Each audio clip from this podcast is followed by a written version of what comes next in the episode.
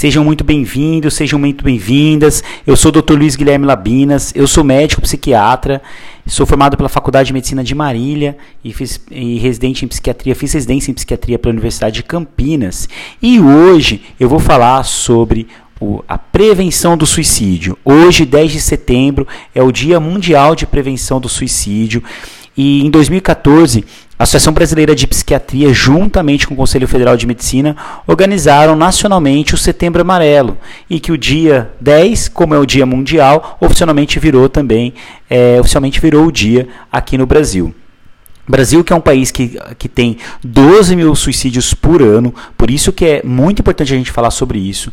Para vocês terem noção, no quase 97% das pessoas que é, se suicidaram é, tinham algum transtorno mental, ou seja, tinha como a gente prevenir e tratar é, esses quadros de, de suicídio, essas tentativas todas também.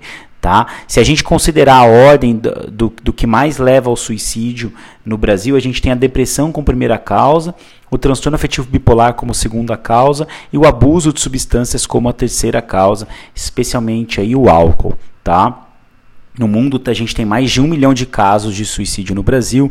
E, e, se a gente pegar a população jovem, população de 18 a 29 anos de idade, o suicídio está, é a segunda maior causa de morte, perdendo apenas para acidentes automobilísticos. Para vocês verem como é, é grave essa, essa condição no Brasil, tá? Então, ao longo desse mês inteiro, eu vou falar sobre, sobre o suicídio, sobre a prevenção do suicídio, é, explicando mitos, verdades, fatores de risco, o que leva, o, o que, o, como a gente pode prevenir. E, e hoje eu quero é, explicar para vocês quais são os fatores de riscos associados, é, quais são os é, o que de fato pode levar ao suicídio, uh, quais são os dados que a gente tem em relação a isso, tá? Então a ideia é que a gente pegue o fator de risco, sinais de alerta, os dados um pouquinho. Então, os dados eu já acabei falando um pouquinho para vocês e a minha ideia hoje é falar então dos fatores que levam a isso. O primeiro fator e, pra, e um dos maiores fatores associados é os, são os transtornos mentais. Como eu falei, depressão, transtorno bipolar, transtornos relacionados ao uso de drogas tanto listas quanto ilícitas, e aí eu falei da maconha, mas a gente tem do, do álcool, perdão, mas a gente tem a maconha, o crack, a cocaína, entre outros uso de drogas. Sabemos que a esquizofrenia e os transtornos de personalidade também são fatores associados a isso, tá? É, e aí muitos desses transtornos não têm ajuda médica, a pessoa ela não, ela não, não, não busca ajuda, ela não tem meios de, de chegar à ajuda, e isso leva a, a piora ainda mais dos riscos que essa pessoa está, está vivendo. Além disso, a gente sabe que a tentativa prévia é o principal fator de risco para o suicídio. Então, ter tentado anteriormente é, aumenta em 5 a 6 vezes o risco de você tentar, ter uma outra tentativa a ideação suicida, ou seja, a pessoa que começa a falar, ah, eu, eu, eu, eu, gostaria de não ter nascido, se Deus me levasse, é, não seria uma má ideia, eu não tenho muita esperança em mim, às vezes é melhor estar morto do que continuar sofrendo. Se você com, começar a ver pessoas que têm esse tipo de, de desesperança, de desespero, é a hora de você também ajudá-la a, a, buscar ajuda e reconhecer que tem alguma, alguma coisa acontecendo. Existem três Ds que a gente fala, que é uma manifestação da ideação suicida, que é o desespero, a desesperança e o desamparo, a sensação de você estar sozinho. Tá? Então é uma outra, um outro sinal que a gente pode reconhecer por aí.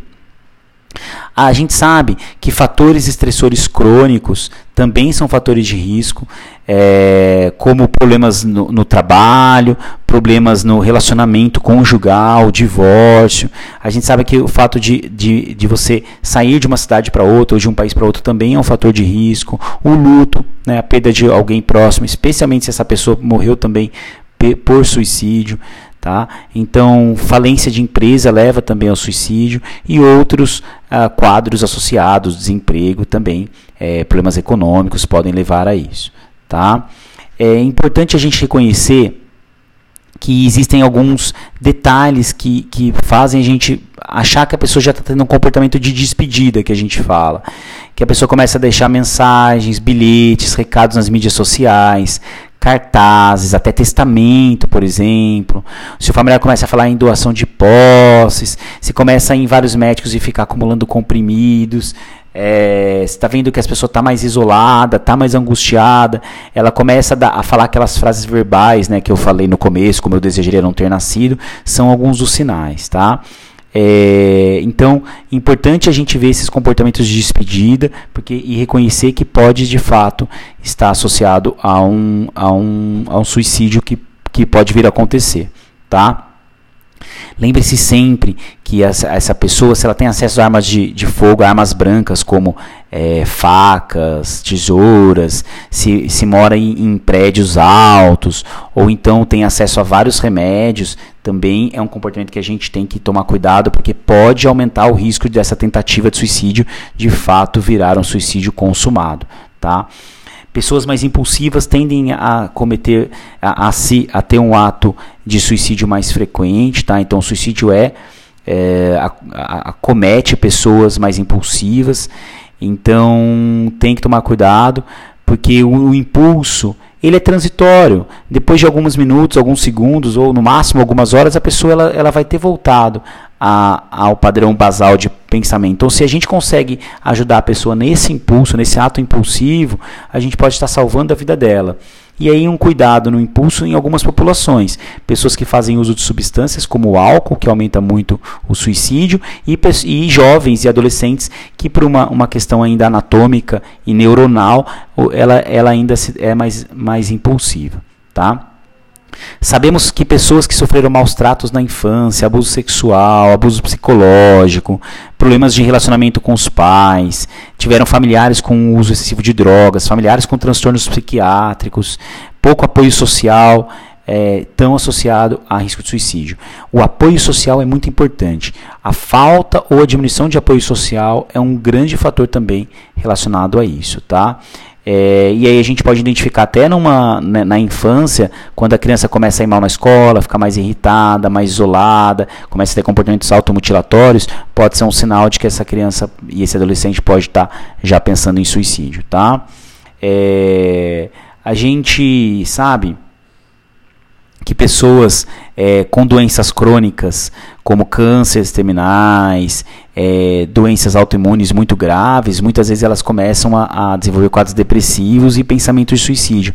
Então, muita atenção a pessoas com é, pensamentos de, de, de, de morte relacionados à própria doença crônica. Tá bom?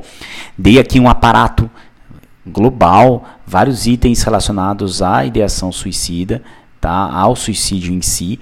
E eu espero que o conteúdo é denso, o conteúdo é, é, é longo, embora eu tenha colocado no período curto, é muita coisa.